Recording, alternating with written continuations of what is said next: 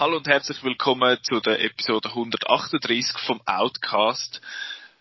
Ähm, ja, eigentlich hätten wir die Folge heute müssen rückwärts machen und aber auch vorwärts und gleichzeitig rückwärts und ja. Das ist der Hälfte, die wir wechseln. Ja, genau, der Distance Wise. Yeah, yeah, yeah, yeah. ähm, nein, genau. Es geht heute vor allem um Tenet und wir haben den, den beziehungsweise ich habe den wie sagen wir, der Christopher Nolan Fanboy Expert Man da, Chris. Hallo. Äh, ja, der Marco hat äh, etwas Besseres vor heute offenbar. Ich hätte ihn eigentlich. Feine Herr. Ja, ja. Ich hätte eigentlich gern ihn dabei gehabt, weil er ist nicht mega Fan von er, dem. Du bist er hat sehr recht säuberlet, ja. Hast du noch mit ihm geredet darüber mal irgendwie, oder? Nein, also einfach Okay. so, seine hässliche Reaktion habe ich mitbekommen. das war's dann auch schon. Okay, ja, wir sind, äh, wir sind äh, zusammen schauen, du und ich, und zwar im IMAX. Ich habe ihn zum ersten Mal gesehen, du hast ihn zum dritten Mal schon gesehen, und äh, das heisst, du kannst ihn mir dann nachher, wenn wir darüber reden, erklären. ähm, Ist aber gut, wir haben ja noch Probier's. zwei, ja, ist gut, gern. Äh, wir haben ja zwei, drei andere Sachen noch gesehen. Ich habe jetzt den Climb noch nachgeholt. Yay! Den habt ihr ja, den, den haben der Marc und du ja letzte Woche besprochen und es ist so ein bisschen das eingetroffen, was ich befürchtet habe. Eben, es geht um zwei, um eine Freundschaft von zwei, so eine Bromance-Art, aber es ist eben nicht sehr eine Bromance, es ist eigentlich sehr eine toxische Freundschaft, die die zwei pflegen. Äh, und es sind einfach so, es sind sieben so kurze Episoden und dort, ja, es sind einfach verschiedene so Situationen, wo die Freunde drin sind. Und der eine ist einfach so, der liebe Mensch, so, der ist so gutherzig und so, ja, ich, also gut, dann kommt er halt auch mit und so. Und sein Kollege ist ein riesen Arschloch und, ja, äh, ich habe einfach so gefunden, und, und seine, und die, die Frau vom, äh, von dem lieben Sieg, vom Kyle, das ist auch so eine blöde Kuh. Und, ich habe ich hab einfach so zum Kollegen gefunden, in der Hälfte vom Film so, aber hoffentlich bringt er am Schluss einfach beide um oder so. Ähm, nein, es ist, es ist einmal ein bisschen, also ich habe ihn nicht schlecht gefunden, gar nicht. Er ist, ich finde, er ist gut gespielt und gut geschrieben von dem her. Und, also, so gut gespielt und geschrieben halt, dass ich wirklich die Person scheiße gefunden habe und das ist, ja, das muss man Metz gut halten, weil das ist ja das, was er hat wollen. Das ist die Reaktion, die er ja hat wollen von mir und was ich einfach so ein bisschen das Problem habe, ist der, der Cringe-Humor, in Anführungszeichen, das habe ich letzte Woche schon ein bisschen angetönt, dass man einfach, ja, wenn du jemandem zuschauen beim dumm und scheiße sein, dann ist das für, gibt das für gewisse Leute ist das sehr lustig und findest, aha, schau mal, wie doof das der ist und bei mir, ja, mir rollt es einfach so Zehennägel auf. Ja, Das ist so Fremdscham, Fremdscham Ja, wirklich. sehr hoch bei dem Film. Sehr. Und ich kann das, ich kann das nicht, ich mag das nicht verleiden. Ich habe hure Mühe mit dem. Darum kann ich auch die ganzen, äh, so dumme Fernseh-Reality, Bachelor-Sachen nicht schauen, weil einfach der Fremdschamfaktor ist so hoch. Ich bin so, nein, schau mal die Leute, ah, help. Und das, äh, ja, mit dem habe ich ein bisschen Mühe. Aber wenn man mit dem, also ein bisschen, ziemlich, wenn man mit dem keine Mühe hat, wenn das, wenn man das lustig findet und dem etwas kann abgewinnen, dann gönnt der Film sicher. Sonst ist es einfach äh, ein okayes, also ein okayes, ein recht gutes Drama eigentlich, oder also über die Freundschaft. Und ja, mit noch so ein bisschen dieser Art Humor drin. Es hat auch sonst lustige Sachen drin, die jetzt nicht auf Cringe aus sind, finde ich. Und das, das hat mir dann wieder ein bisschen besser gefallen. Aber alles in allem ein, ein guter Film, wo man, wo man kann schauen kann. Aber eben, wenn man jetzt nicht so empfänglich ist für die Art so Cringe-Humor, dann, ja, dann wird man wahrscheinlich nicht so viel gewinnen bei dem. Mhm. So ein mein Fazit gewesen. Genau. Hast du noch etwas gesehen? Nein. Tenet. Jesus. Oh yeah, Tenet. I heard about that one. ähm, genau. Oh, ich habe gar nicht angekündigt, dass wir das Catch-up das mal machen. Ja, wir machen das Catch-up wirklich das mal. Wir haben es jetzt irgendwie äh, zwei Monate gefühlt rausgeschoben. Aber wir reden jetzt das mal endlich über Edward Scissorhands. Aber das machen wir dann am Schluss. Jetzt Tenet. Ja. Burn, burn. Edward Scissorhands, der Schluss, äh, Tenet, der Schluss, was ist der Schluss, was ist der Anfang? Man weiß es nicht so genau. Aber äh, ich würde sagen, wir machen es jetzt da mal so, dass wir zuerst einmal relativ rundum reden und dann irgendwann werden wir ins Spoiler-Territorium gehen. Das heißt, die, die ihn noch nicht gesehen haben und dann noch möchten schauen und nicht gespoilt werden, wollen, äh, die sollten vielleicht pausieren und dann schauen und dann nachher weiterhören. Aber das Schöne in Anführungszeichen an Tenet ist, dass es mega schwierig ist, zum zu spoilen, weil zum Spoilen muss man es wie so ein bisschen verstanden haben und das, ist, genau. das macht den Film einem nicht so leicht. Also es ist, es ist ja. so. Aber wir können mal so ein bisschen unsere generelle, unsere generelle Meinung dazu abgeben. Ich äh, gebe es dir damals Wort. Du hast ja das Review geschrieben und hast ihn auch schon mehrmals gesehen. Mhm. Genau.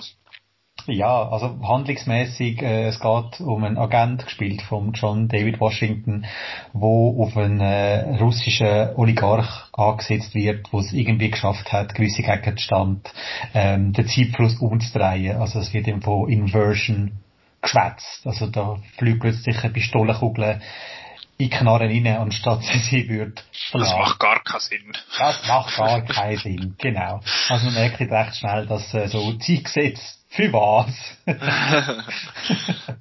genau, und das ist für mich der meist erwartete Film vom Jahr gewesen und jetzt in den letzten paar Monaten ist es zum meist erwarteten Film von der ganzen Kinobranche geworden. Weil es ist der erste große Film, wo jetzt ich würde jetzt am liebsten sagen, nach der Pandemie, aber es ist leider während der Pandemie, äh, jetzt rauskommt. Alle haben auf den gehofft. Es ist so ein bisschen, bei den Kinos gewesen, ja, die Leute kommen nicht, weil keine grossen Filme rum sind.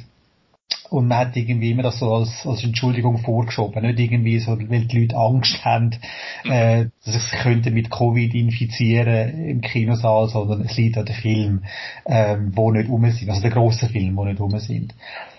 Und aus dem Grund, weil halt Publikum, das Publikum weggeblieben ist, letzten paar Monate, ähm, ist vielen Kinos langsam richtig dreckig gegangen. Und da haben jetzt mhm. aber alle gehofft, Tenet, der muss kommen und dann äh, geht es uns wieder besser. Und jetzt ist er da. und äh, ich, ich, stell, ich, ich, ich weiss die Antwort auf meine selbstgestellte Frage schon, aber ich frage sie dich trotzdem mal nach. Ui. Hast du das Gefühl, dass der Film äh, jetzt Kinos wird retten oder nicht? Wahrscheinlich eher nicht, weil äh, ja, es ist zwar ein Nolan-Film und alles, und ich habe das Gefühl, er wird noch gut Geld einspielen, jetzt den Umständen entsprechend, aber das Kino retten allein, das ist ein bisschen, äh, ist ein bisschen eine grosse Last. So oder so, egal welche Art Film das es jetzt gewesen wäre. Ja. Aber ich weiss, auf was du raus willst. auf was wollte ich denn raus? Du willst darauf raus, dass der Film zu kompliziert ist für was. das ist wichtig, ja. Also zum einen, zum einen ist es das und zum anderen, ähm, als Zugkraft hat der Film eigentlich nur der Christopher Nolan. Und wie bekannt ist ein Christopher Nolan bei der Masse? Also, Ziemlich im Fall. Filmfix müssen wir nicht gross drüber reden. Die wissen, wer der Nolan ist, Dark Knight, mhm. Inception und so. Aber zum Beispiel, ich habe meiner Mutter gesagt, hey, ein neuer Christopher Nolan Film kommt. Und ich kann ihnen dann müssen erklären, wer das ist. Also das ist nicht etwas, okay, ja, wo sie Brand Recognition hat, zum Beispiel wie Disney. Oder, äh, oder andere Sachen. Ich habe zwar das Gefühl, dass der Nolan einer von den wenigen Regisseuren ist, wo, wo auch über das Nerdtum mit dem sind so ein bisschen bekannt ist. Er ist jetzt nicht, wir haben es letzte Woche schon, der, der Name Tarantino ist auch immer wieder gefallen, eben das sind die, wo wo so ein oh, das ist ein Film von dem und den kennt man so ein bisschen, eben Spielberg sind so ja. die, äh, ja. wo, wo jetzt die Leute in unserem Alter wahrscheinlich auch noch außerhalb ein bisschen vom, vom, äh, ja, von unserem Geekdom quasi kennen. Mhm. Für die Nolan, ja genau, das ist der, ja, ja, Nolan und Tarantino und so, das sind so die Namen, habe ich das Gefühl, wo, ja. wo eben halt auch ein Event sind, wenn sie wieder mal einen Film rausbringen, wenn jetzt jemand kommt und findet, oh leck, der neue F. Gary Gray Film ist rausgekommen, findest Entschuldigung, wer? Hä? ähm, nicht für ungut, der hat auch coole Filme gemacht, aber das ist jetzt nicht so ein, ein Name in dem Sinn, oder? Mhm. Da hast du andere, die wo, grösser sind. Ja, ich würde einfach noch gerne Boxoffice-Zahlen von der Schweiz schnell aufbringen. Die Nolan-Filme, die sind anständig gelaufen, aber der Film, der am meisten Geld eingespielt hat in den Schweizer Kinos, ist Inception gewesen. Und zwar mit grossem Vorsprung. Also okay. mit über 100.000 Billett mehr verkauft als ein Dark Knight. Und das merkst halt schon, dass du äh, mit dem DiCaprio bei Inception halt ja. einen grossen Namen zusätzlich gehabt hast. Jetzt von der den Schauspielern da bei Tenet, ich meine, Pattison kennt man jetzt von Twilight, und äh, beim John David Washington muss man überall anschreiben, es ist im Fall der Sohn vom Denzel, gell? Mhm, Denzel ja. kennt er, ja. Weißt du noch? genau. Es hat ja. ja so die, die, die Star Power hat er nicht, wo, wo im Schweizer Kino ja sehr zieht. Mhm. Ähm, ja, und eben, selbst der Robert Pattinson, wo wahrscheinlich so ein bisschen der breiten Masse jetzt noch ein Name wäre, äh, der ist kaum auf dem Poster drauf. Ja. Also es ist ja vor allem der John David Washington, weil er ist der Protagonist, das sagt er da im Film auch ein paar Mal. Äh, ja. Aber was haben wir denn gedacht von dem, von dem Film? was hast du gedacht von dem Film? Jetzt nach dreimal schauen. Beziehungsweise, ähm. beziehungsweise, Moment, was hast du gedacht nach dem ersten Mal, nach dem zweiten Mal, nach dem dritten Mal? Wie hat sich das so ein bisschen verändert, vor allem auch? Ja, also nach dem ersten Mal ist das Kurzfazit, Kurzfazit gewesen, geil, aber, hä? geil, aber kommen wir nicht raus. ja, das schon nicht, aber so gewisse, also, so, das Grundkonzept ist klar gewesen, aber dann nicht ganz sicher gewesen, ob alles aufgeht. Mhm. Äh, beim zweiten Mal habe ich dann auf so gewisse Sachen geschaut, allem vor Figuren. Und beim dritten Mal habe ich, äh, habe ich versucht, weiterhin unterhalten zu werden aber gleichzeitig auch die letzten Lücken zu schliessen. Also das erste Mal ist einfach wirklich Erlebnis pur. Das zweite Mal wirklich fast mit dem Notizblöckchen in der Hand. und dann das dritte Mal die Mischung probiert. Also ob das dann auch gleichzeitig aufgeht. Okay. Äh, mein Eindruck nach meinem jetzt ersten Viewing ist, es ist, es ist noch schwierig, um es so zu sagen, weil ich has, wir haben ja schon, wir haben ja schon drüber geredet, nachdem wir ihn zusammen gesehen haben und du weißt ja schon ein bisschen, was ich denke zu dem Film. Eben, ich finde jetzt, ich bin jetzt nicht so mindblown gewesen. Ich habe auch immer, je länger der Film gegangen ist, desto mehr das Gefühl bekommen, dass, dass das ganze Zeitzeug mehr so ein bisschen einfach ein cooles Stilmittel ist, um die, um die Geschichte zu erzählen. Und han, bin, hab mich von dem her immer ein bisschen an Looper erinnert gefühlt. Looper hat, hat, schafft ja mit Zeitreisen und macht Sachen und so, wo, wenn du ihn anschauen willst, aber das macht gar keinen Sinn, das kann gar nicht gehen und so, da findet, finde der Ryan Johnson halt öppe die Detail im Film so völlig, völlig egal, wie jetzt das Zeitreisen funktioniert. Das ist einfach mein Tool, um die Geschichte zu erzählen und ich will da ein paar coole Sachen machen damit. Richtig, und, es gefällt, es gefällt dir auch ja. der, der schöne Satz, wo der Bruce Willis mit dem Joseph Gordon-Levitt ähm, mal zum Mittagessen ja, und genau. dann so So, uh, I don't want to talk about time travel shit, because if we do, we would just sitting here making diagrams. Also halt wirklich es ist jetzt halt einfach so. Und ich habe das Gefühl, es hat so ein, zwei so Momente gehabt, auch am Anfang von Tenet, wo er das so ein bisschen gesagt hat. Wo, wo er wirklich so findet, ja, ich, in dem Sinn, irgendein Charakter sagt so etwas in die Richtung, ja, von wegen Zeitreise oder Zeit zurückspulen, was ich, ich komme auch nicht wirklich draus. Es ist so ein bisschen von wegen sehr kompliziert und so. Und ja, es fällt der Spruch, don't try to understand it, feel it. Genau, genau, das, das ist, genau, das ist der Spruch gewesen, wo ich gefunden habe, okay, ich verstehe, glaube was. Ich habe das Gefühl gehabt, dass das der Christopher Nolan ist, der ein bisschen zu uns gesprochen hat. Versuch es gar nicht zu verstehen, spür einfach das Spektakel. Und das ist ein gelungen, finde ich. Also umso länger ich über den, über den Satz nachdenke, glaube ich im Fall nicht, dass der Nolan damit ähm, das Publikum gemeint hat, sondern einfach wirklich nur sein Protagonist. Okay. Weil er soll nicht, er soll nicht zu viel darüber nachdenken, soll, sondern er soll einfach das Gefühl bekommen, er soll instinktiv instinktiv handeln, was mhm. er dann ähm, im Verlauf des Films macht. Ich wollte jetzt da nicht zu fest ins Spoiler-Territorium kommen, das machen wir dann nachher. Genau. Aber ich habe mehr das Gefühl, dass das äh, für den Protagonist eher ist als für den, für den Zuschauer. Okay. Gut, der Zuschauer soll einfach äh, die Action können geniessen, aber gleich soll der Grind dabei haben. Mhm. Weil, Gut, weil der Nolan macht ja dann trotzdem Anstalten, indem er es versucht zu erklären, wie so das Ganze dann funktioniert. Er macht es einfach viel schnell. Er macht es viel schnell. Ja, das Tempo ist ein interessanter Punkt, weil ich finde, der Film eben ist zweieinhalb Stunden, fühlt sich aber überhaupt nicht so an. Es ist, es ist Schlag auf Schlag auf Schlag. Es geht auch schnell für sie, was ich eigentlich angenehm finde für so eine Art Film, der eigentlich so, so ein bisschen High Concept ist, dass er eigentlich so eine völlig ihre Idee dir verkaufen mhm. und eigentlich auch viel Zeit hat für das, aber er packt eben dann auch hure viel Plot in die, in die zweieinhalb Stunden. Ja. Und das hat zum Beispiel Inception nicht so gehabt. Inception hat nicht uh, viel Plot. Äh, der jetzt eben schon, habe ich das Gefühl, wieder müssen dort an und dann müssen dort an und dann plötzlich geht's wieder zurück und rückwärts und wieder Fürschi und dann Moment, Entschuldigung, sind wir? Und das ist einmal ein bisschen schwierig gewesen. Ich habe es aber eigentlich zum Schauen, eben, ich habe mich wie so ein bisschen von dem Spektakel jetzt berieseln lassen. Ja. Dass es einfach halt so ein paar coole Setpieces hat, die einfach wirklich coole Effekte sind mit dem, die einen Sachen sind vorwärts und die anderen sind rückwärts und so. Und das hat einfach Spaß gemacht zum Schauen. Von dem her habe ich jetzt nach dem ersten Mal schauen, ich muss das immer ein bisschen betonen, weil äh, ich, ich habe das Gefühl, dass der Film sich mit der Zeit, je mehr dass man ihn schaut, äh, ja, dass man den in einem anderen Licht sieht. Mhm. Ich habe so das Gefühl, jetzt eben beim ersten Mal, ich bin grob draus gekommen, eben auch so ein bisschen, wie du, um was es gegangen ist, aber eben so ein bisschen Nuancen dahinter. A, funktioniert es und B, sind es überhaupt wichtig? Oder ist es einfach ist es einfach cool gewesen, um das, um das so zu machen.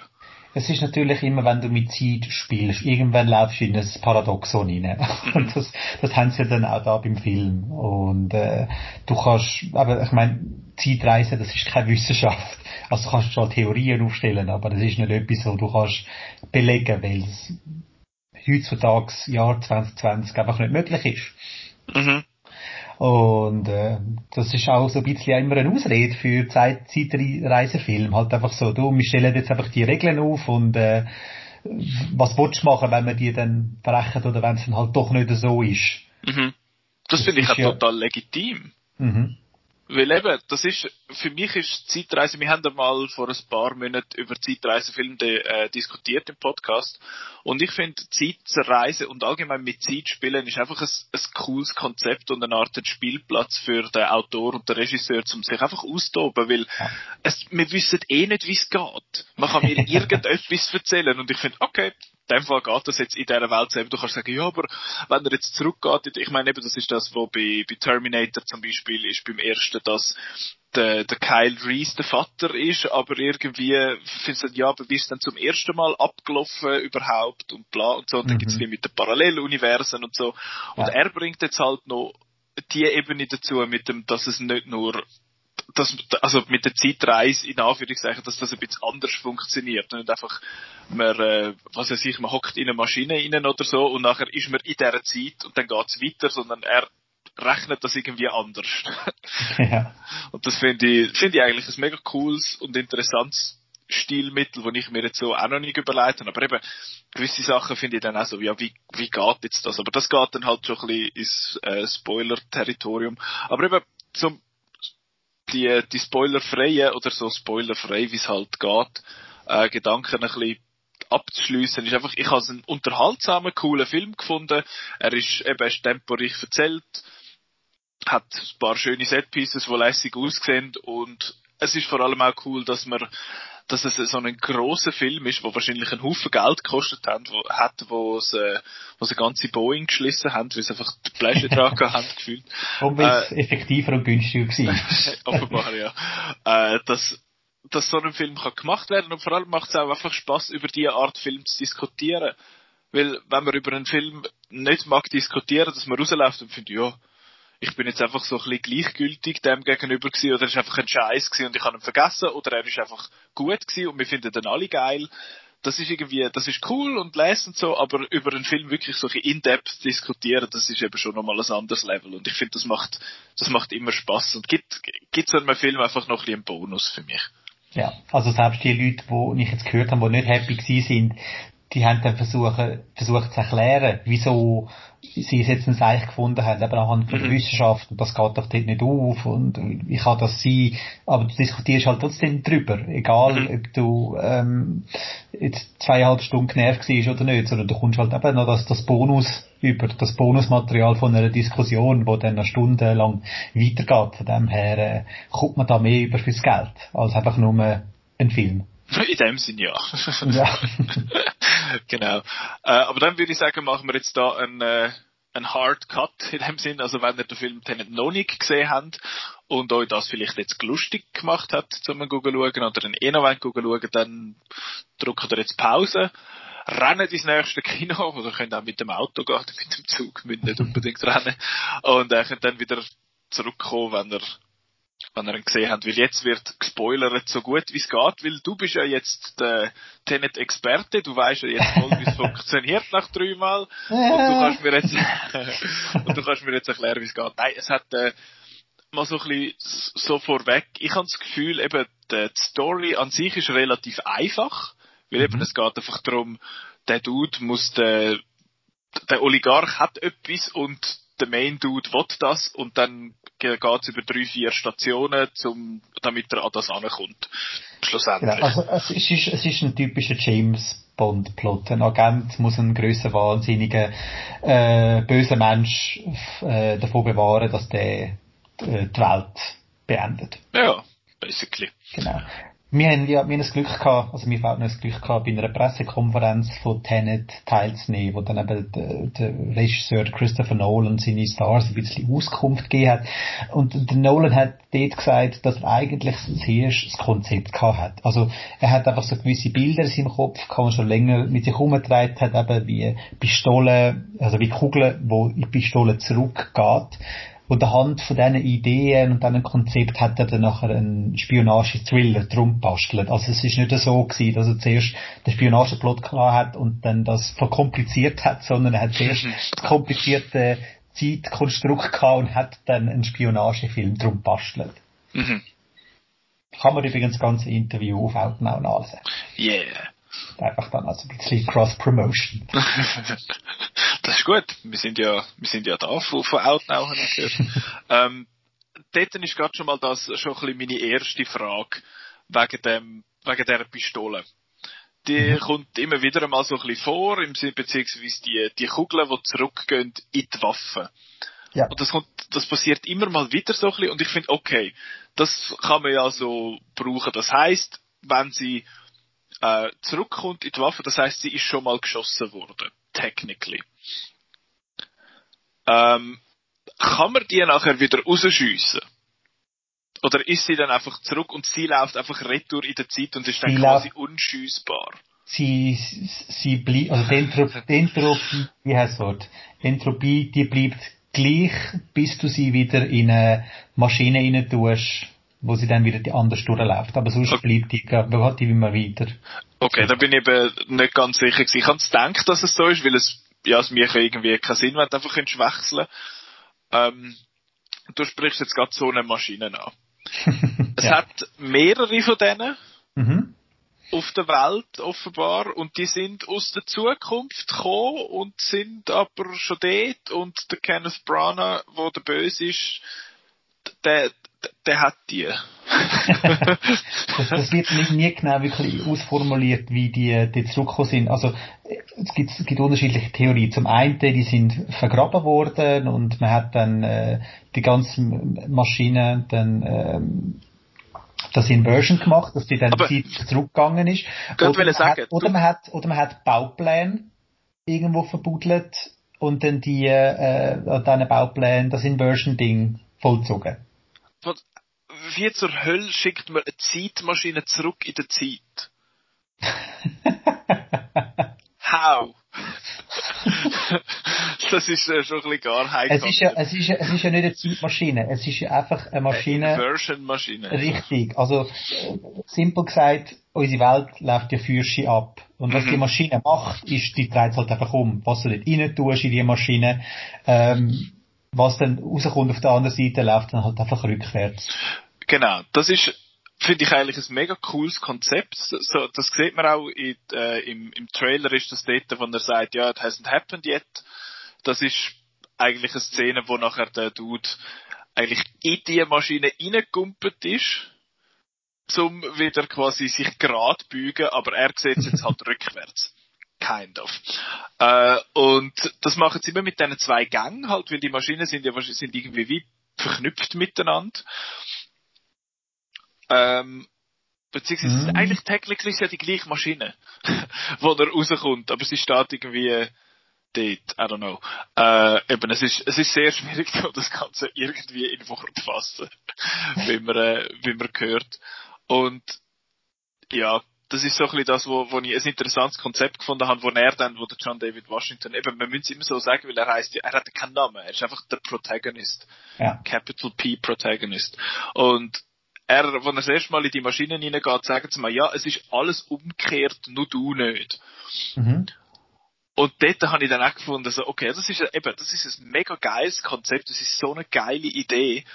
Aber wie funktioniert das? Wie soll das er? Sondern er, er muss irgendwie sein, sein, äh, sein eigene, seine eigene Luft schnaufen, weil seine Lungen nicht invertiert sind und so. So viel what? Also er muss, muss Luft nehmen von einem, von einem Sauerstoffbehälter. Genau, also auch, ist der unendlich? Nein, der ist irgendwann endlich, aber äh, der, der Sauerstoffding, der ist auch zurück, also er ist auch invertiert. Sonst würde es gar das nicht ich, das, das ist klar, das ist klar. Aber dann habe ich eben dann abschließend, wenn es dann um den Robert Pattinson geht, noch so eine Frage.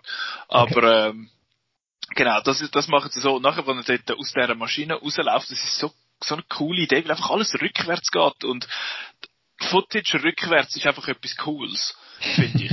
das ist ein Stilmittel, das mir auch einfach gefällt. Und dann siehst du so die Vögel, die retour fliegen. Und äh, wenn er dann in die Pfütze steht, ist es wie der Sprutz ist quasi schon dort, bevor er drin steht und wo er drinnen steht, ist der Sprutz weg. Ja. Weil, eben, wenn man ihn jetzt aus, der, aus dieser Welt anschaut, bewegt, bewegt er sich ja rückwärts und alles andere ist normal. Richtig, genau. Also wir sehen es einfach dann aus seiner Perspektive. Wenn wir, wenn wir genau. jetzt, wenn ihn, wir jetzt ihn würden sehen, würden wir sehen, wie der rückwärts läuft. Genau. Und er hockt ja nachher in das Auto und versucht dann das Auto zu fahren. Und ja. das Auto fährt dann irgendwie er fährt vorwärts, aber in der anderen Welt ist fährt das Auto dann wie rückwärts und das überschneidet mhm. sich ja dann auch irgendwann. Die, die Timelines, weil er besucht sich ja dann quasi selber kind of. Ach, ich weiß gar nicht, wo anfangen. ähm, haha, Anfang und Ende ist alles irgendwie ein bisschen, ein bisschen miteinander verwoben in dem, in dem Film. Ähm, was sage ich denn jetzt zu dem noch? Eben wegen der, wegen der Maschine. Das ist, ich frage es jetzt einfach jetzt einmal, weil ich selber nicht weiß, wie ich es strukturieren soll. Ähm, ganz am Schluss kommt, äh, haben sie ja den, den Raid in dem Sinn, wo die, wo's das, das Teil müssen gucken, bergen. Mhm. Der zeitliche Zangenangriff. genau, das, das sagen sie ja die ganze Zeit. Und sie haben ja das, eben da, das McGuffin in dem Sinn, da die, das komische Metallteil, was da irgendwie zusammenschraubt. Mhm, der Algorithmus. Genau. Der Algorithmus macht ja eigentlich, dass nachher alles gleichzeitig rückwärts und fürwärts, fürsi läuft und darum irgendwie implodiert und alle sterben, kind of. Also das funktioniert so. Oh in, der, in, der, Zukunft hat eine Wissenschaftlerin einen Weg gefunden, wie man ähm, ganz viele Sachen aufs Mal kann äh, rückwärts laufen lassen. Bis jetzt ist nur möglich, einzelne Elemente, wie eine Kugel, äh, rückwärts laufen lassen, aber nicht die ganze Welt. Wenn man die ganze Welt könnte rückwärts laufen ah, ja, lassen, genau, dann, genau. dann irgendwann äh, wäre fertig. Also man würde, man würde alles zurücklaufen lassen und dann irgendwann, irgendwann Steinzeit und dann irgendwann einfach äh, wieder Urknall und dann irgendwann halt einfach nichts. Aber irgendwie nur die Erde Sie sagen ja noch etwas, dass dann, wenn es jetzt rückwärts läuft, dass zum Beispiel die Sonne, dass die Erderwärmung und so gleich für geht. Hm? Wo hast denn du das gehört? Irgendetwas haben sie doch gesagt, dass von wegen, dass, dass, ja, irgendwie so habe ich das aufgefasst, aber vielleicht ist das, äh, also, ist das also etwas anderes die, gemeint gewesen? Also, also die Idee ist, dass in der Zukunft ähm, ist der Planet eigentlich wieder nicht mehr belebbar. Das haben wir ja schon bei Interstellar gehabt, dass wir mhm. einfach wieder die Erde kaputt gemacht haben. Und die Leute in der Zukunft glauben, man kann das rückgängig machen, indem man halt einfach die ganze Welt zurückkehrt und dann halt einfach in der Hoffnung, dass man es dann wieder kann umdrehen kann. Mhm. An einem gewissen Zeitpunkt, dass es einfach so ein Reboot gibt von der, von der Erde. Okay. Also, so gut, wir probieren es jetzt halt nochmal.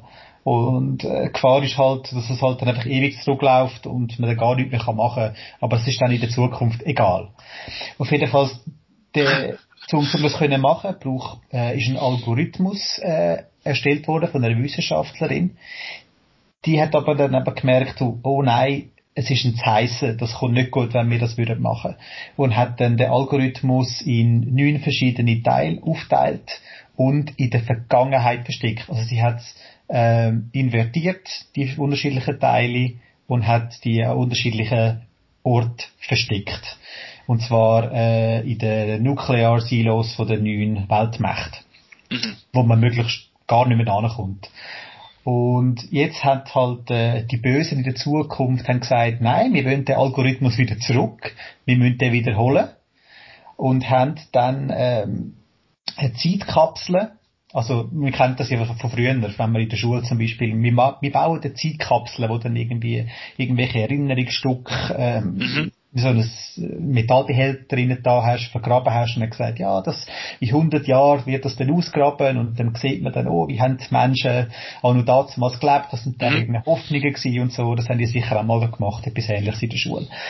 Und das ist jetzt halt etwas Umgekehrtes. Sie haben äh, eine Zeitkapsel gemacht mit, äh, mit äh, einem Sieg voll Gold und Instruktionen an Sator, gespielt vom Kenneth Branagh und haben dann aber die Zeitkapsel äh, invertiert, sozusagen zurückgeschickt in der Zeit, so damit dann der Sato das dann ausgrabt, wo, wenn er von Hand nach Plutonium sucht in seinem, seiner Heimat, das mhm, Falks dem 12. Falks 12, ja, genau.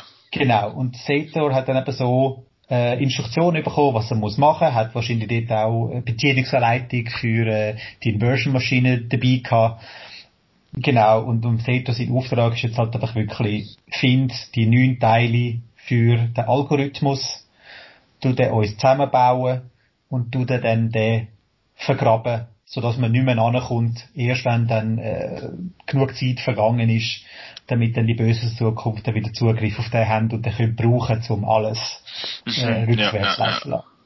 Ich hoffe, das ist einigermaßen verständlich, was ich gerade gesagt habe. Ich, ich habe das Gefühl, ich bin jetzt schon ein bisschen besser daraus gekommen. Mhm. ähm, ja, es ist eben, es ist ein sehr komplexes, auch ein bisschen kompliziertes äh, Vorhaben, wo er da wo er da hat. Und das eben, das in einen relativ schnell paceden Film reinzupacken, ist schon, äh, schon ein bisschen mutig, muss ich sagen. Ich, ich würde sagen, es ist, ähm, nennen wir mal das Beispiel Primer. Hast du den mhm. gesehen? Ja, bin nicht rausgekommen. Ja. Gut, also bei Primer, das geht auch um, äh, um Zeitreisen, um Paralleluniversen und plötzlich stehst du dir selbst gegenüber und ein furchtbar komplizierter Film. Den hat man aber irgendwie akzeptiert. Da sagt man, eben Primer, da, da musst du recht viel überlegen und fast schon ein Physikstudium haben, um mhm. ansatzweise draus kommen. Aber wird überall auf der Welt als, hey, super Meisterwerk muss man unbedingt schauen, wenn nicht rauskommt und so, ähm, wertgeschätzt. Und der Nolan hat das jetzt halt auch probiert, halt einfach mit einer 200 Millionen Dollar Produktion. nicht mit 6000. Genau, hat einfach, hat einfach den Nachteil, Nummer eins, dass er halt imstande ist, riesige Action-Szenen können machen. Ich meine, Primer ist es, ist das Hammerspiel dagegen. Und mit der, halt der Action, der ganze Action, die Tenet hat, ist natürlich auch recht ablenkend. Also, du hast immer mehr Schauwert, wo du dann äh, völlig äh, involviert bist und äh, ja, mitgerissen wirst, aber eigentlich würdest du lieber bisschen Ruhe haben, damit du in Ruhe kannst über den Plot überlegen. Also, also, was geht jetzt da genau ab und nicht ständig wieder, hey, Fürsche machen schnell, schnell, schnell, schnell, schnell, schnell. Ähm, und zum anderen eben, weil es eine 200 Millionen Dollar Produktion ist, hast du jetzt halt mehr Leute, die gehen schauen, mehr Leute, die frustriert sind und sagen, was ist das für ein Scheiß und darum verstehe ich auch so ein bisschen, warum die Leute, viele Leute sagen, das ist jetzt ein Müll gewesen. Also mhm. ich, bin, ich bin nicht rausgekommen, sprich Scheißfilm. Ich habe zwar das Gefühl, dass das auch so eine Art Film könnte sein, wo die Leute schauen, nicht rauskommen und das aber dann nicht zugeben dass sie nicht rausgekommen sind. Mhm. Ja. Ja, nein, okay, ein super Film gewesen, ja, bin nicht rausgekommen. Ähm, aber das aber nicht rauskommen, einfach in sich hineinmurmelt. Genau. Aber ich, man muss aber auch ein bisschen ehrlich sein mit denen, das ist kein perfekter Film. Wenn man rein von der, ähm, ich sag's jetzt mal, Gefühlsinvolvierung bei den Figuren, mhm. was wissen wir vom Protagonist. Also es ist, es ist nicht irgendwie ein, ein super sympathische äh, Figur, wo man irgendwie schon seine Vergangenheit wissen, wüsste, wo er war und so, äh, über Familie hat oder so, sondern es ist einfach nur ein Protagonist. Der er ist einfach ein, ein seine, Figur, für, für seine Figur lebt vom Charisma von John David Washington, was mhm. er das ohne hat, aber er ist so ein bisschen, fast so ein bisschen ein Blank Slate. Und du, du hoffst eigentlich nicht wirklich mit ihm mit, also das heißt nicht, oh, hoffentlich schafft es, sondern halt einfach, du bleibst mehr wegen dem Konzept dran, du versuchst auszufinden, wie das funktioniert, mit ihm halt zusammen. Mhm. Aber ich habe das Gefühl, das ist das ist auch das, was der Nolan wahrscheinlich will. Weil, stell dir jetzt vor, es hätte noch eine emotionale Ebene und es hat Spektakel und einen komplexen Ablauf. So ist es nicht, nicht einfach noch zu Filler. Ja, es ja. ist ja jetzt schon viel. Ja, ja. Also, also, also ich würde sagen, der, der Nolan hat äh, sein, sein Konzept von wegen Action, aber gleich Anspruch jetzt wirklich bis zum Anschlag gebracht. Also, mhm. und hat dabei viele Kinofans auch kaputt gemacht, wo einfach gesagt haben, so, nein, das ist jetzt too much gewesen.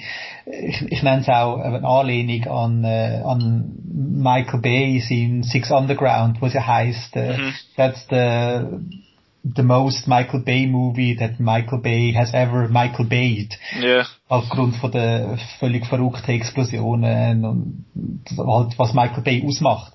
Und Tenet ist jetzt halt wirklich the most Christopher Nolan movie that Christopher Nolan ever has Christopher Nolan. Weil, äh, ja, es ist viel komplizierter als Inception. Es wird mehr Globetrotting betrieben ist emotionaler, nochmal ein Stückchen älter, etwas, wo ihm ja ständig auch vorgeworfen wird am Nolan, dass seine mhm. Figuren, ja, dass es mit den Emotionen nicht so, nicht so hat. Und das, das tritt er jetzt eben auch ein bisschen auf, auf die Spitze. Darum eben alle, die den Nolan schon vorher blöd gefunden haben, fühlen sich jetzt da mega bestätigt bei dem Film. Mhm. Aber es ist halt, der Nolan sagt eben, ich gehe jetzt halt noch extremer in die Richtung. Man kann, man kann es also trotz Reaktion nennen, aber äh, man weiß, dass der Nolan keine E-Mail-Adresse hat und er das mit dem Internet nicht so hm. ernst nimmt. Also ich glaube nicht, dass der in Kommentarsektionen unterwegs war und dann gefunden hat, mal, jetzt zeige ich es euch alle, jetzt mache ich etwas viel Verrückteres und gehe jetzt noch viel mehr in die andere Richtung. Also das glaube ich nicht. Sondern halt einfach, äh, es ist ein Regisseur, der tun und lassen kann, was er will und das halt einfach ausnutzt, bis zum geht nicht mehr. Ja, das ist eigentlich auch cool. Und eben das mit der, mit, mit der emotionalen Ebene, das ist, in dem Fall habe ich jetzt das Gefühl, vor allem ist es einfach eine, eine Choice. Für so, er hat einfach gewählt von der Nein, mir ist nicht unbedingt wichtig, dass die Leute, die den Film schauen, die Leute in dem Film spüren, sondern mein Konzept und meine Idee und meine Visuals ja. können aufnehmen. Und das nicht unbedingt über die Leute. Und ich finde, das ist ein, ein total faire, ein total faires Assessment. Also, dass man, dass er das findet. Nein, ich mache es jetzt halt so. Und ich meine, ein, ein Film muss einem nicht immer emotional bewegen, basierend auf der auf den Figuren finde ich. Wenn es das macht, ist das super. Aber es kann auch mal sein, dass er einfach mal dies, dass er, dass er das auf eine andere Art macht, dass er einem jetzt irgendwie eben zum Grübeln bringt. Mhm. Auf eine Art und Weise. Finde ich jetzt nicht mega schlimm, dass da der emotionale Aspekt jetzt nicht so sitzt. Ja, und vor allem, es ist ja auch eine Verbeugung vor dem James Bond und sind wir mal ehrlich, mal abgesehen von vielleicht Casino Royale, was ist der Bond für eine Figur? Er ist halt einfach ein geiler Sieg, der die Welt rettet, aber mhm. wirklich viel weisst über ihn nicht. Also hast ja. keine, du hast keine emotionale Verbindung zu einem James Bond. Du bist einfach ein geiler Sieg, ein Punkt. Ja. Und das hat aber der, der John David Washington ist auch ein geiler Sieg, aber halt ein bisschen, eben, er ist wie, sein Charakter ist wie so ein bisschen gefangen in dem, in dem Plot auch, dass er immer muss Führerschein machen und gar keine Zeit hat. Vielleicht sollte man, hey, können wir nicht einmal zu einem Kaffee sitzen und ich erzähle mal, wer ich bin. Nein, nein, nein, nein! Mhm. Sonst trinkst du den Kaffee nachher rückwärts und dann sterben wir alle. äh, das, genau, und gangfällig ja. deine Kleider nicht im Manual kaufen. Oder? Ja, genau, das war ein toller, ein toller Untertitel gewesen. Habe ich super gefunden. Schöne Lokalisierung. Ähm, genau, jetzt, wir haben es kurz angetönt wegen dem Zangenangriff mhm. dass, sie, äh, dass sie eben am Schluss da die, die Dings haben, die, äh, eben, es ist ein Angriff von zwei Seiten und zwar nicht geografisch, sondern zeitlich. Mhm. Und zwar, dass, dass eine Einheit auf das Ding losrennt und zwar in der Zeit vorwärts und die andere rennen in der Zeit rückwärts. Mhm. Heißt das, sie sind die eine Truppe ist einfach in die Maschinen hineingerannt. Und ab dort laufen sie rückwärts dort durchs Ganze. Das hat nichts damit zu tun, dass sie das jetzt schon mal gesehen hätten. was passiert. Sie sind nicht auch mit ihnen durch, nachher in die Maschine und nachher wieder zurück. Sie sind von Anfang an zurück. Sie haben die, die, die weißt du, was ich will sagen? Die, die in der, in der Zeit rückwärts rennen, das haben Robert Pattinson seine Mhm. Seine Crew. Die Blaugruppe. Die Blaugruppe, genau. Das ist, sorry, aber das ist mega schlecht markiert. Sie sind einfach so ein blaues Bändchen und die hätten einfach fucking blaue Anzüge sollen anhaben. Das ähm, aber lächerlich ausgesehen und wäre nicht sehr hilfreich gewesen beim, äh, weil es muss ja immer ein bisschen Camouflage sein, nicht wahr? Äh, natürlich, aber geholfen für mich als Zuschauer, mir als Zuschauer hat's nicht, haben die Patches am Arm nicht wirklich geholfen. Ja. Ähm, aber eben, die, die, die Blaugruppe, die hat die Schlacht auch zum ersten Mal gesehen dort. Richtig.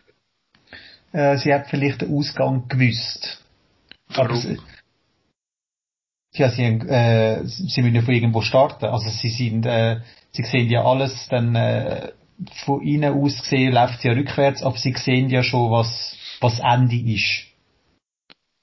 Ja, das ist eben das, was mich dann so ein bisschen verwirrt hat. Ich habe eben gemeint, sie gehen dann wie sie sagen einfach in die Maschinen und laufen dann parallel zu den anderen, aber irgendwie rückwärts, aber das geht ja dann auch irgendwie nicht auf.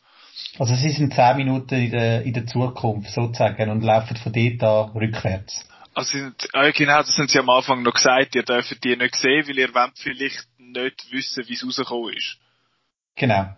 Das haben sie dort mal noch gesagt, ja genau, genau, das hat es auch noch gegeben. Ja eben, wie ihr gehört, ihr die Hause, die das jetzt hört, ich figure den Film jetzt auch erst out, während dass ich quasi schwätze und dir zulasse.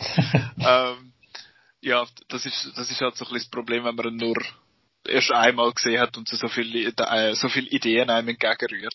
Du kannst natürlich einfach ganz einfach sagen und äh, die kannst es echt einfach machen und einfach sagen, am Seitor seine Goon, seine Armee, dem Stalks 12, dort hat es auch Soldaten, die Füße sind und gleichzeitig mhm. aber auch Soldaten, die rückwärts sind. Du kannst einfach sagen, du, wir müssen es so machen, sonst haben wir keinen Stich gegen die.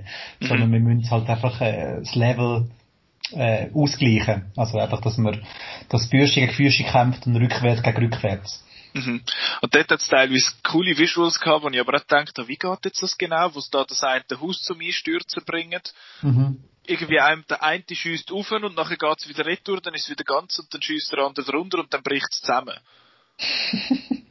und auch, habe ich mich auch gefragt, der eine, das ist einfach ein Spiel, das ist einfach eine Spielerei vom Nolan. Also ich habe das Gefühl, der, er, hat, der, er, er hat die zwei Szenen, er hat die gleiche Szene rückwärts und dann geht, äh, wieder vorwärts zeigt. Also einfach so, das sieht geil aus. ich habe auch das Gefühl gehabt. Dort habe ich dann aber schon auch mich ein bisschen gefragt. Und das Gleiche ist, einer schießt irgendwie auf die Vorwärts, ich nenne es jetzt einfach mal die Vorwärtstruppe, und dann kommt einer aus der Rückwärtstruppe und dann schießt ja quasi der Dude, der Dude rückwärts, oder? Mhm. Aus dem Fenster und der, der Rückwärts-Dude schießt nachher mit dem, mit dem äh, Raketenwerfer in das Fenster rein, um den anderen umbringen. Mhm. Und ich finde so, ja, aber in der anderen Zeit fliegt ja dann die Rakete wieder zurück und er kann gleich auf die schiessen. Which ah. kinda makes no sense. Aber ja, das ist, aber eben, das der, so der, der Böse ist ja auch, du musst halt wissen, in welcher Zeit ist der Böse unterwegs. Das ist noch schwierig. Gell? Also, du, kannst dich, du kannst dich da mega verlieren in diesen, in diesen Diskussionen. Und, ähm, ja, du musst einfach nur das Grundgerüst verstehen, wie es funktioniert. Ja ich nicht fest in Details gehen. Weil wenn du wenn, wenn in Details musst gehen, wenn in Details willst gehen, musst du jede Szene einzeln betrachten. Und für das ist das Kino der falsche Ort.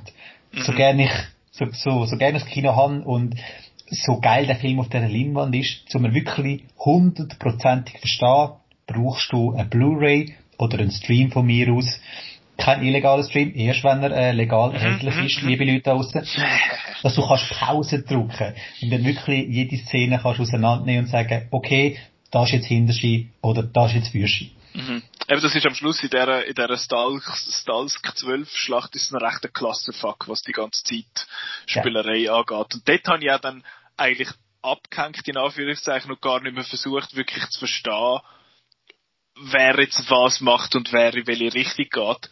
Was mhm. nicht mega geholfen hat bei dem, beim ganzen Schluss, wo es dann quasi der, was dann der Algorithmus eigentlich rausholt. Dort habe ich dann auch das Gefühl gehabt, so, okay, er redet jetzt mit dem und es geht jetzt gleich rückwärts und nachher liegt dort Robert Pattinson am Boden, I guess. und nachher kommt er gleich wieder und was weiß ich. Und dort, das habe ich dich gestern noch gefragt und du hast mir gesagt, du erklärst mir das, wir haben es aber nachher irgendwie vergessen. und zwar hat der um Robert Pattinson seine Figur, die da heißt Neil. Äh, Neil, genau, der Ives ist der, der Aaron Der Taylor. Johnson gewesen, der einfach aus dem Nichts gekommen ist, wo ich nicht gewusst habe, dass der dem Film ist. Ähm, So der Matt Damon-Effekt. Schon, einfach bei ja. Interstellar. Ja. so, ah ja, shit, Matt Damon. das ist nicht der Matt Damon gewesen, dem. Nein, äh, der hat ja irgendwie... Wieso ist nicht immer der Matt Damon? Ja, Matt Damon. äh, wieso der, der, der, der, der Neil hat gefunden, irgendwie jetzt mitten in der Schlacht, ah, ich habe gedacht, ihr braucht Hilfe, ich kehre jetzt um. Ja.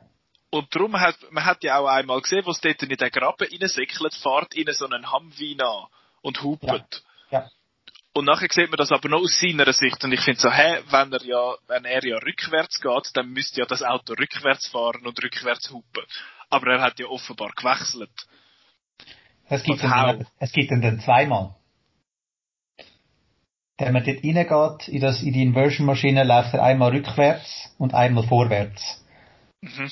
Also er sieht dort, oh scheiße, Booby Trap, das muss ich verhindern, also Booby Trap, äh, äh, Mine fallen. Ich muss es verhindern. Also ist er dann, äh, hat, er ist ja verkehrt rum gewesen. Mhm. Also er ist im blauen Team gewesen, wo ja Genau. war. Da er da ja die Zukunft sieht, von der, von der Roten sieht, er, oh Scheiße, das ist dort gesprengt und so, das, das muss ich verhindern, ist dann in eine Inversion-Maschine rein, in dem Oh. Stalks 12, Ah, die, was eh schon DK hat. die, die es DK hat, wo die Bösen gebraucht haben, Mhm. ist dort reingeschlichen und hat sich dann so wieder umgedreht. Ähm, genau, zum in das Auto rein können gehen, um den Ives und den Protagonist zu warnen, was ja dann nicht funktioniert hat. Mhm. Genau. Ähm, nachdem er das gemacht hat, nachdem das misslungen ist, ist er dann äh, aufs Dach hochgefahren mit seinem Humvee, hat das Seil abgerührt, damit er sie, die anderen hat können dann rausziehen. Mit dem Algorithmus zusammen.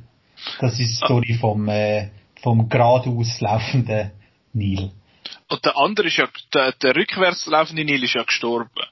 Mhm. Dort äh, in dem, in dem Loch und in dem Fall. Aber da habe ich jetzt gerade mal wieder eine Grund, grundlegende Frage.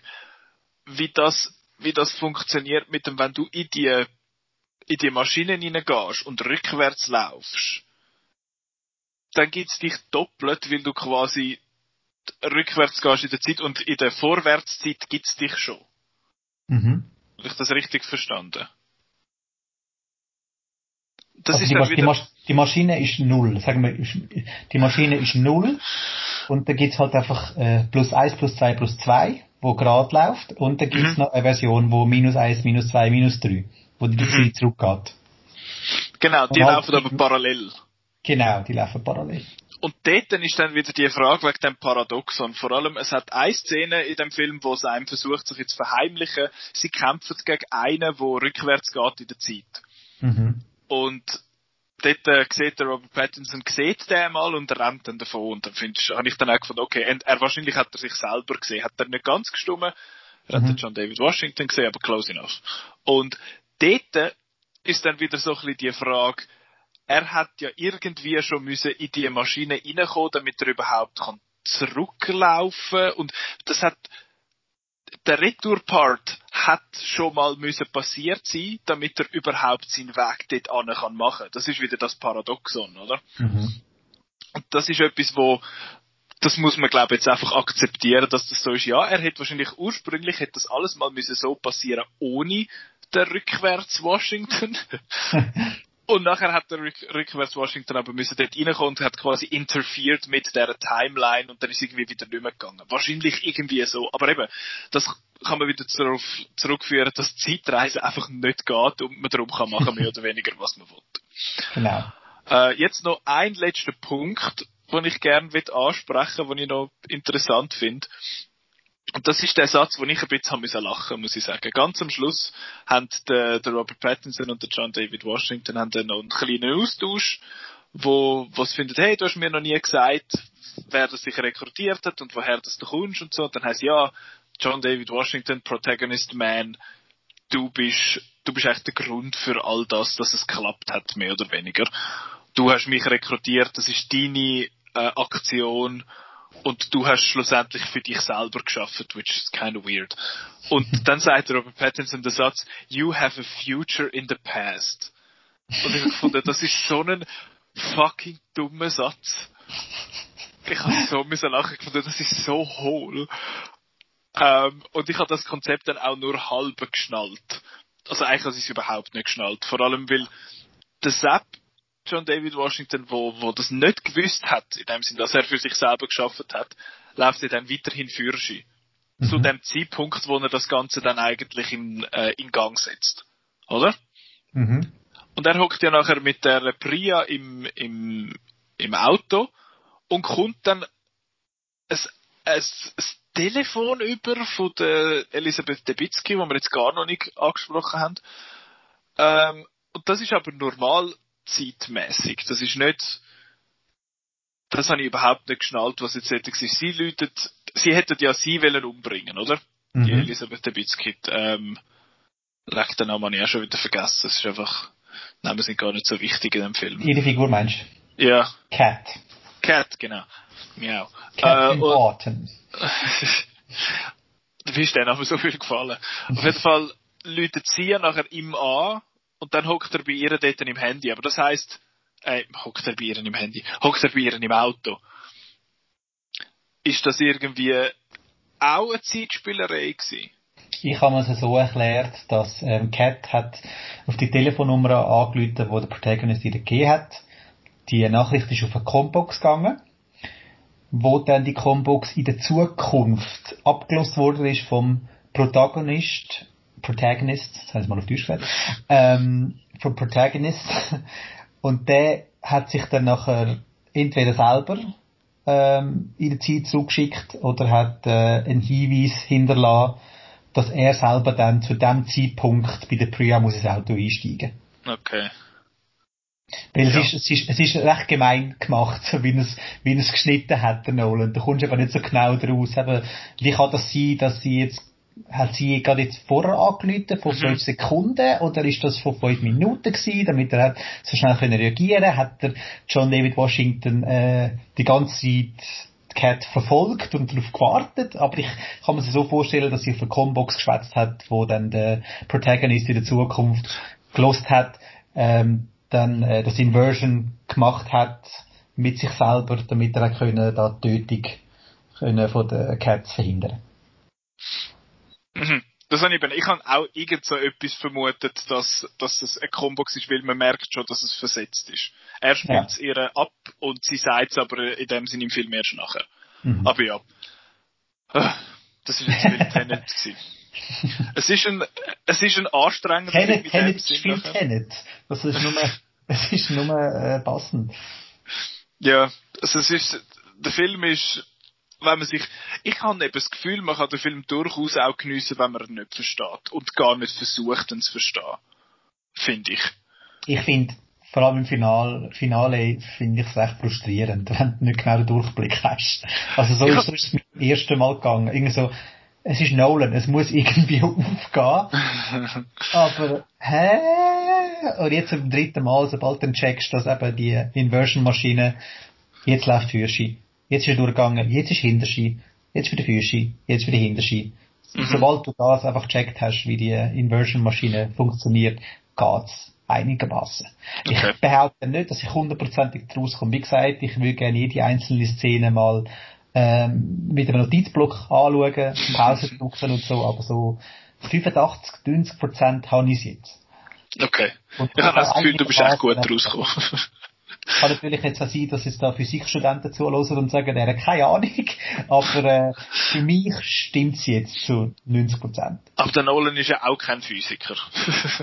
er hat aber ähm, er hat aber Kontakt gehabt mit dem Kip Thorne. Das ist ein äh, Astrophysiker, wo er schon zu Interstellar ja, ja, ja. Für das Gargantua-Dings da. Richtig, damit das wissenschaftlich ja. einigermaßen stimmt hat äh, der Nolan hat das Tenet-Script am Kip Thorne gegeben, einfach, dass äh, es theoretisch stimmt. Wie man es schon mhm. erwähnt hat, Zeitreise ist nicht wissenschaftlich, sondern es ist nur darum gegangen, ist das theoretisch möglich, wo ich da in meinem Skript habe. Und der Kip Thorne hat das abgesegnet. Also da hat es helle Köpfe gehabt, die sagen, mal, das, das geht. Mhm. Äh, das glaube ich aber, eben, mir ist es so gegangen, ich habe Theorie mit dem ganzen Für, Fürschi und rückwärts gehen, so grundlegend relativ lang verstanden, habe ich das Gefühl gehabt.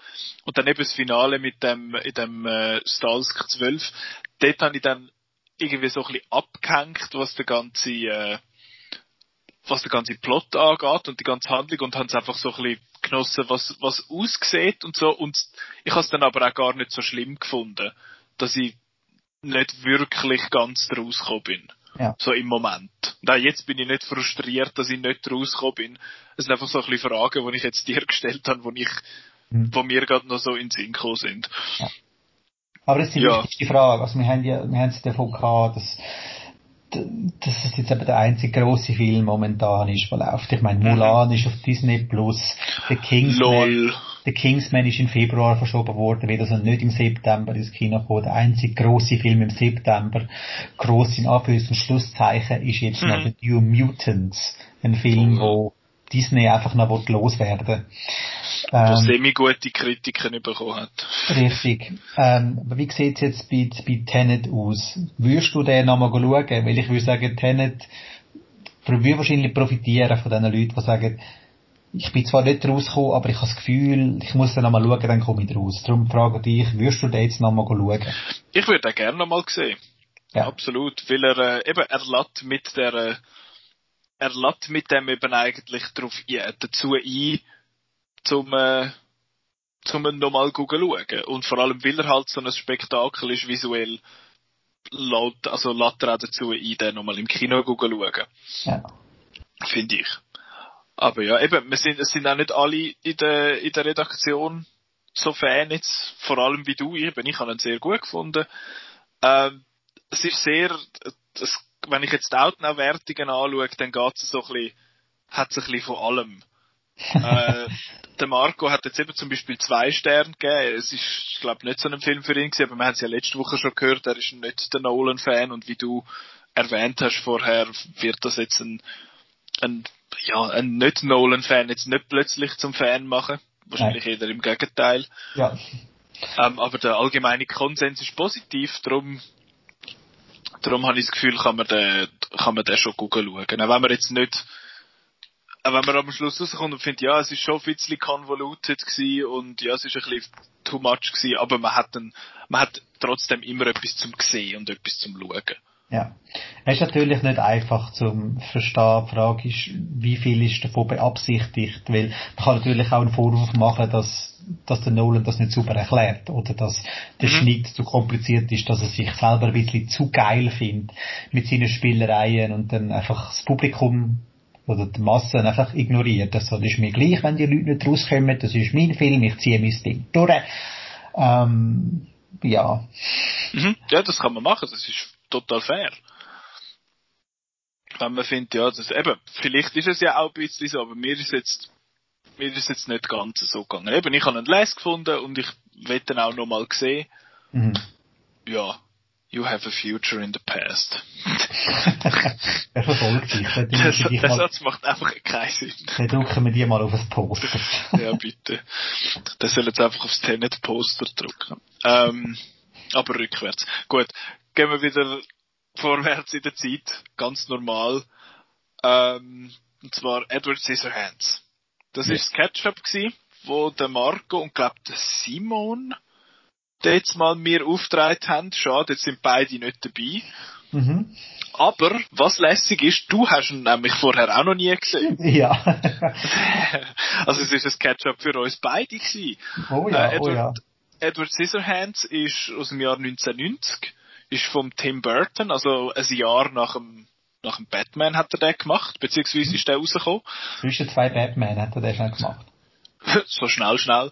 Das ist wie, der, wie Inception beim Nolan, hat schnell zwischen zwei, oder der Prestige, so zwischen zwei Batman schnell einen, einen, einen Film rausgelassen. Ähm, und es geht um den, den Edward. Das ist ein, so einen Goth-Boy, wo, wo in so einem, äh, in so einem mega gespässigen Schloss auf so einem mega hohen Hügel oben wohnt und er hat, wie der Titel vermuten lässt, äh, Schere als Hand. Ja. Und eines Tages kommt so eine Kosmetikerin, wo durch das, durch das super idyllische amerikanische Suburbia durchläuft und versucht, ihre Schminke und Lippenstift und so Scheiß zu verkaufen, äh, geht er mal dort rauf und findet dann ihn und findet, oh nein, du bist ja ganz arm, du hast ja Wunden am Gesicht, ich habe da äh, gute Grämli und so, Salben. Mhm. Komm doch du mit mir heim. Ja. Das ist eine super Idee. Äh, und dann nimmt sie den mit heim und versucht dann den so ein bisschen in die Gesellschaft irgendwie zu integrieren und versucht ihm so ein bisschen zu helfen und so.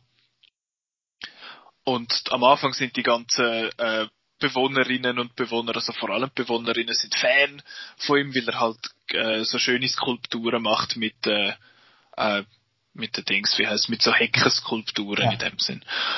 Und das, das geht dann aber halt. Ja. Genau, es kehrt, jetzt Zeit, da geht's jetzt zurück. Nein, äh, das ist dann, äh, ja, das geht dann irgendwann nicht mehr ganz so auf. Findet es dann nicht mehr ganz so lässig. Äh, dann kommt noch Winona Ryder, ist auch noch dabei, das ist die Tochter von dieser Kosmetikerin.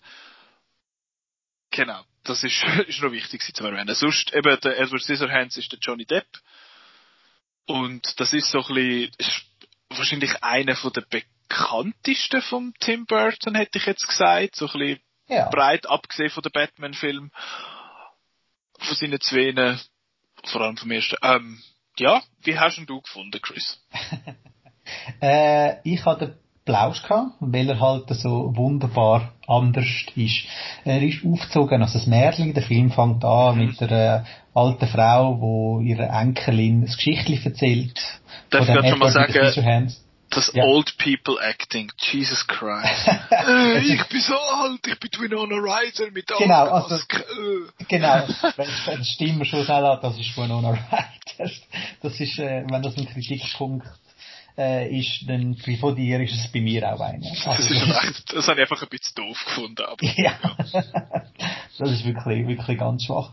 Was ich aber dann lässig gefunden habe, ist, wie er meine Erwartungen so immer unterlaufen hat. Also, mhm. ähm, es ist dann nicht irgendwie, ähm, alle sind schreiend vor dem Edward Scissorhand davon gelaufen, sondern alle so, aha, gut, in dem Fall hat er einfach schwere Hände und gut ist. Also du hast nicht irgendwie beim E.T., jeder, der ihn sieht, fängt mal an zu schreien, sondern einfach so, ja, das ist jetzt halt einfach der. Und zu dem einen von der ersten Szenen ähm, hast du das Gefühl, habe ich jetzt in den Porno reingezerrt und einfach so eine Hausfrau, ein, ein, ein Klempner bei sich die hat. einfach so, äh, ja, hoi, ich habe gehört, sie sind Single und äh, oh nein, mein Geschirrspüler ist verstopft, ah sowas. Es ist mega spannend, was du mir sagst. Oh mein Gott, bin ich horny. Die ist sowieso horny as fuck Voll schlimm. Ich bin ja ganz so verwirrt gewesen, so, das soll ein Kinderfilm sein. ja, ähm, und dann eben auch später, dass eben auch die, die Housewife so, dass der Edward lässig findet, eben solange sie ihn können, äh, für sich ausnutzen und dass es dann einfach kehrt, wenn sie meinen, oh nein, das ist nicht einer von uns, das ist ein Fremder, der, der, der ist ein Blöder, wenn er nicht mehr nach unserer Pfeife tanzt. Halt, es mhm. gibt so, einfach so ein bisschen Kritik an dem, an dem Suburbia, an dieser typischen, äh, amerikanischen Vorstadt, alle mit äh, sauberen Häusern und äh, trimmten Gärten wobei ich als Set-Design einfach noch schnell rausheben, mhm. für einen Burton-Film, der ja eher bekannt ist für seine düstere Szenerie, möglichst viel Nebel und alles und grau in grau, ist das so, das hat einem fast in den Augen wehgetan, wenn man so etwas erwartet hat. Mhm. Also irgendwie so, ja, jetzt, da wird mit Farben nicht viel gehen, das ist Tim Burton und auch die Anfangssequenz ist ja eben in dem, in dem Schloss wo der Edward lebt, ist ja recht düster.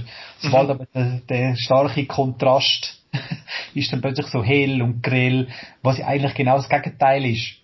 Weil die Leute, die dort wohnen in der hellen, grellen Welt, die sind ähm, innerlich so kaputt und düster, was eigentlich eher zum Schloss würde passen, wo der Edward lebt. Also mir hat der Kontrast sehr, sehr gut gefallen. Ist mhm. natürlich satirisch großartig, dass halt eben äh, wie die Vorstadtleute, das reine Feine sollten äh, äh, ja, wir sind da die Oberschicht oder, oder die Mittelschicht von mir aus und wir sind die guten Leute, letztendlich halt einfach die größeren Dämonen sind als der Edward, wo man es eigentlich eher müsste annehmen. Weil er ist eigentlich Unschuld in Person. Mhm. Aber er hat einfach Scheren als Hand. Genau. äh, ja, du hast jetzt das, du hast jetzt viele Sachen schon gesagt. Sorry. Mir auch so ein bisschen, nein, das ist super. Und ich mir auch so ein bisschen überlegt habe, eben der mit dem Märli und so und von wegen Erwartungen unterwandern. Ich habe nämlich überhaupt nichts gewusst über den Film. Ich habe das Cover gesehen, ich habe gewusst, dass der, ähm, dass der Johnny Depp mitmacht und dass es ein Tim Burton Film ist. Ich habe keine Ahnung gehabt, was überhaupt könnte passieren und bin total überrascht gewesen, dass das dann so ein farbiger Film geworden ist. Ich habe irgendwie immer das Gefühl, ich habe, bevor ich den Film gesehen habe, ich immer gedacht, das ist so etwas, was so Sleepy Hollow ist. Dass er ja. einfach, ich habe zwar Sleepy Hollow auch nur ausschnittsweise gesehen, aber ich habe das Gefühl gehabt, das ist sicher so ein Vibe, halt eben so ein, was weiß ich, irgendetwas Gothics. Und nachher ist es einfach so eine kurlige Vorstadtkomödie eigentlich. ja. Und ich habe ihn eigentlich auch cool gefunden. Mir hat er noch, mir hat er noch ganz gut gefallen, aber er ist in gewissen Sachen nicht so für mich gewesen, weil, äh, es hat, es hat für das, dass er eben eigentlich, wie du sagst, so ein bisschen satirisch ist und so, ist er dann doch teilweise sehr klischiert gewesen. Nicht nur im Sinn von, wie die Leute sich verhalten, weil auf das spielt er ja auch ein bisschen an, dass, mhm. äh, dass die Leute eben so sind, dass die, äh, wie sagt man, eben, dass die sich so verhalten, dass wenn, oh, da kommt etwas, ähm, der macht jetzt nicht mehr, was wir wollen, wir sind jetzt böse, jetzt ist der Fremde der Böse, in dem Sinn, solange er aber lässig ist und, und uns hilft, finden wir ihn cool. Das ist irgendwie so ein bisschen, so ein bisschen die Art wo mir nicht so passt. Und vor allem, was mir was ich recht schade gefunden habe, ist der, der in Anführungszeichen der, der Love Story Aspekt, dass einfach so basic ass High School Love Story ist mit der Winona Ryder, dass ja, dass der Weirdo irgendwie kommt und dann sieht sie, weil der Weirdo halt irgendwie so ein Netten ist, dass ihr Jock-Boyfriend ein Trottel ist und nachher wechselt sie zu ihm und so. Das ist so, ach. Ja, der wechselt gerade ein bisschen gar schnell, ja. Ja, es macht überhaupt keinen Sinn. Sie findet ihn einfach plötzlich cool und finde so, ja, what, wie, wieso ist jetzt das so gegangen? Und das ist auch vor allem die, so ein, so ein Klischee, so eine Storyline, die ich immer irgendwie doof finde. Und das hat jetzt da halt auch überhaupt nicht geholfen. Ja. Und das man, ist muss aber man muss aber ehrlich sein, eben, das, was du als Kritikpunkt aufzählst, was natürlich alles berechtigt ist, wenn du mich mhm. fragst, das ist natürlich Teil vom Konzept, dass er halt äh, genau die Sachen so zeigt, äh, wie er wie es gemacht hat. Also dass es, ähm, dass sich fast ein bisschen lustig darüber macht, eben über da die Jock-Mentalität und äh, das unschuldige Mädchen und so. Das ist halt äh, Satire ist eigentlich einfach äh, eine typische bekannte Situation überspitzt dargestellt. Das ist ja genau Satire. Das und stimmt, aber ich finde es einfach schade, wenn es dann nicht besser macht. ähm, was dann halt einfach ein Nachteil ist von der ganzen, von der ganzen Story, ist halt, dass es recht hervorsehbar ist. Also ich habe dann einfach dieses Problem durchgehabt. Du hast gewusst, mhm. wenn es geht, was wird passieren und so. Ähm, ja, das ist halt immer Gefahr, Barbie Satire, dass du irgendwann dann merkst, was er raus will, wohin die Story geht. Ja, ja. Was ich dann aber cool gefunden habe, ist der Schluss, weil es ist dann nicht ein grosses Happy End gewesen, sondern es ist halt äh, ein, ein Aussenseiter-Drama-Schluss. Ein Aussenseiter-Drama-Schluss wo dann mhm. halt, äh, ja, jetzt ist er halt einfach wieder allein und ist jetzt halt einfach so, kann ich mir vorstellen, dass der bei den 90er Jahren unter den, unter den Aussenseiter ein Lieblingsfilm war. Also das halt, hey, look, der ist wie mir und äh, ja, er kommt jetzt halt nicht äh, das Mädchen am Schluss über, aber allein sie ist auch nicht so schlecht und mhm. ja, dass er halt einfach vielen Aussenseiter Anfang von den 90er sehr viel gegeben hat, dass sich mega viele können identifizieren mit dem Edward Scissorhand. Ja, eben, er ist einfach halt auch ein, ein, ein komischer Sieg, zwangsläufig. Ähm, jetzt habe ich noch etwas sagen, eben von wegen Satire, dass, dass man kann satirisch sein und eben und so, aber nachher macht er sich über Formeln lustig und macht aber nachher genau die gleiche Formel. Das ist auch der eine Kritik, einer von den wenigen Kritikpunkten, die ich am ersten Deadpool habe. Dass der, dass der sich lustig macht über all das Zeug und über den grossen Schlusskampf und was er sich und nachher macht er genau das Gleiche. Ja. Das, das finde ich einfach immer ein bisschen schade und das nimmt mir persönlich von so einer Satire auch immer ein bisschen weg. Mhm. Äh, ich habe auch irgendwie, ja, es ist so ein bisschen, ja, ich habe irgendwie etwas Spezielleres erwartet, visuell, in dem Sinne, ich habe einfach etwas völlig anderes erwartet bei dem Film und bin nachher ein bisschen vor den Kopf gestoßen gewesen, dass es diese Art Film war überhaupt. Das, der, aber nach, als ich mich dann damit abgefunden habe, ist es, äh, ist es dann schon gegangen. Aber ich habe eben vor allem am Anfang gefunden, dass es lässiger war als gegen den Schluss, was dann relativ klar geworden ist, was er, eben wie du gesagt hast, was er will und wo an, dass er wird gehen. Am Anfang habe ich darum schon mehr Spass gehabt als, als gegen den Schluss. Mhm.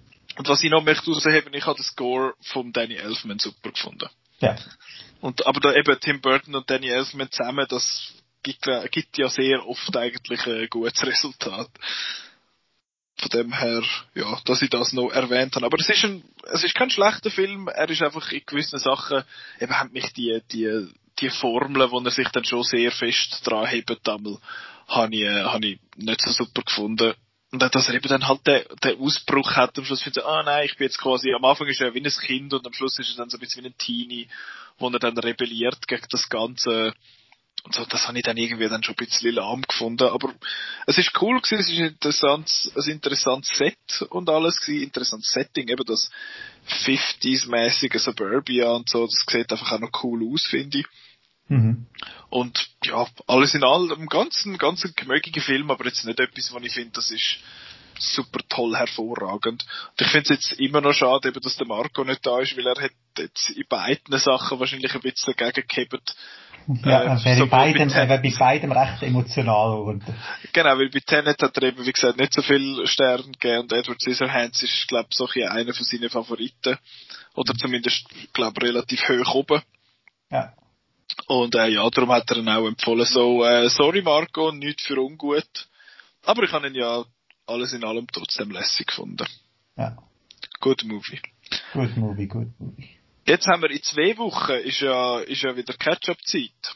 Mm, Jetzt hast du allein etwas dürfen aus. Ich, ich allein han dürfen bestimmen, so gut.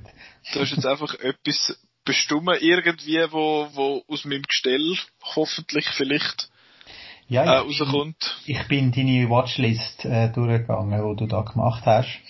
Und äh, natürlich viel Filme, wo man muss sagen, was, hat dann gesehen und so. Da, und, da ist letzte zwar wieder einmal, oder zwei sind davon sind abgeht. Forrest Gump zum Beispiel habe ich jetzt gesehen. oh nein, dann habe ich den nicht. Nein, das ist kann, kann nicht Forrest Gump ausgewählt. Nein, ähm, ich würde sagen, ähm, wir geben dir etwas ähm, von einer Frau, wo eine Frau Regie geführt hat. Okay. Ähm, ein Film, wo wie auch Simon und Marco sehr toll findet, ich übrigens auch. Also mhm. wirklich etwas, wo du dich kannst darauf freuen. Und zwar... Da ist äh, immer so viel Druck. Gebe ich dir als Aufgabe Strange Days von der Catherine Bigelow. Uh, mhm. Den muss ich jetzt noch auftreiben. das, äh, den können wir sehr gerne zusammen schauen, den schaue ich nämlich auch immer wieder gerne. Das ist, glaube ich, so ein... Äh ist das nicht so ein bisschen Cyberpunky? Cyberpunk, Virtual Reality, das ist genau, ja, ja, ja, genau. dieses Zeug, das ist wirklich. Also, da habe ich doch mal auf die Liste genommen. Ja, nein, da kannst du dich sehr drauf freuen. Oh, ich find's super, wenn ich da auf Letterboxd gehe, sind Bewertungen zwischen 4 und 5 und jemandem, wo ich folge, hat anderthalb Sterne. Aber die Frau ist sowieso blöd. Von dem her, äh, finde ich find ich's interessant. Ja. Aber ja, Strange Days, Catherine Bigelow 1995. Mhm. Sprich, Gott, bisschen vor oder nach Point Break? Wann ist Point Break gewesen? Point Break ist 1991 gewesen. Ah, doch so viel vorher. Ups. Ja. Äh, ja.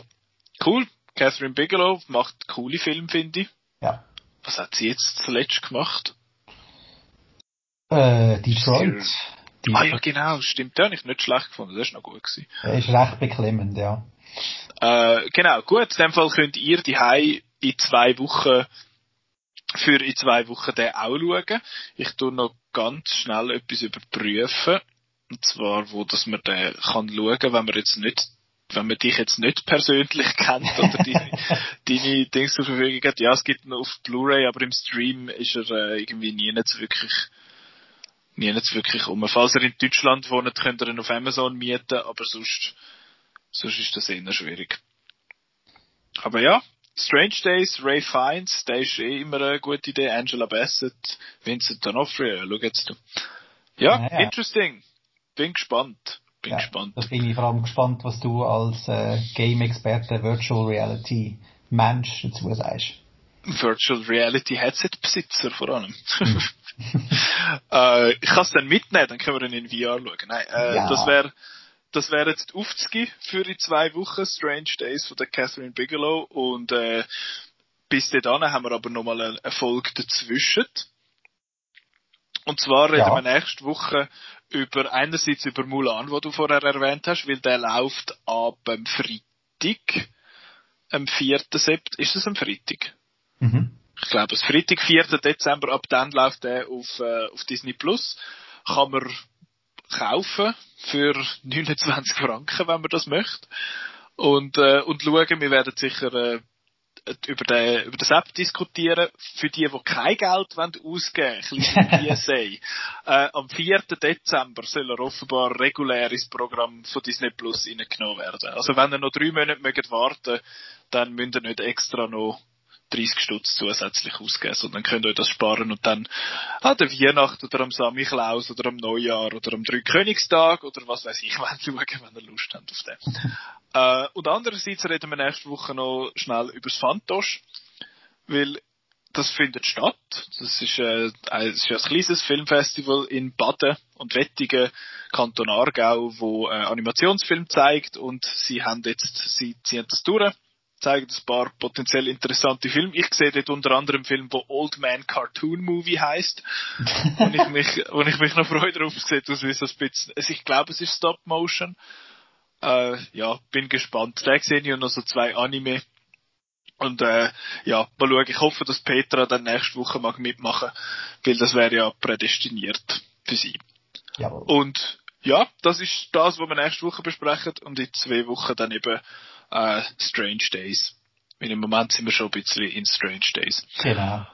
Ja. Ihr könnt äh, ganzen Haufen Sachen lesen auf outnow.ch, unter anderem die ganze Christopher Nolan Geschichte mit Interviews und Retrospektiven und Listen und alles. Und speaking of Listen, wir haben äh, letzte Woche unsere Top 100 lanciert, wo wir, äh, wo wir redaktionsweit darüber abgestimmt haben, welches das die besten 100 Filme sind, seit Out, Out Now gibt. Die kommen jetzt äh, Tag für Tag, kommen da, äh, noch, kommt da ein neuer Zehnerblock raus. Das heißt, wenn ihr die Folge hört, dann werdet ihr wahrscheinlich schon so die Unterhälfte vom Tableau kennen. Und wenn ihr dann die nächste Folge hört, äh, ist dann alles draussen. Und vor allem wird dort noch ein Spezial-Outcast rauskommen, den wir schon aufgenommen haben wir haben, äh, der Chris hat uns die Liste vorgelesen und wir haben, äh, wir haben Reacted. unsere Reactions gegeben quasi zu dem und diskutiert über, über die. Das ist sehr eine lange Folge, aber es ist auch sehr eine lässige Folge, wo dann wird rauskommen, sobald die, ähm, sobald die Liste öffentlich ist für alle. Äh, ja, das kann man machen und sonst gibt's ja noch weitere Folgen zum Hören auf Soundcloud, auf Spotify, YouTube, Apple Podcasts, Google Podcasts oder auf dem Podcatcher, im Podcatcher eurer Wahl und auch da kann man folgen auf Facebook, auf Twitter und auf Instagram und alle ganzen schönen und weniger schönen Neuigkeiten aus der Filmwelt äh, nachzulesen. Genau. Das ist richtig. Ich glaube, das wär's gewesen. Jetzt haben wir lang geredet, wir haben viel studiert über Tenet und Scherenhand. Und jetzt äh, habe ich einen schweren Kopf. und genau, jetzt ist fertig. Ich weiß nicht. Nein, danke, viel, danke vielmals fürs Zuhören und bis nächste Woche. Ade. Ade.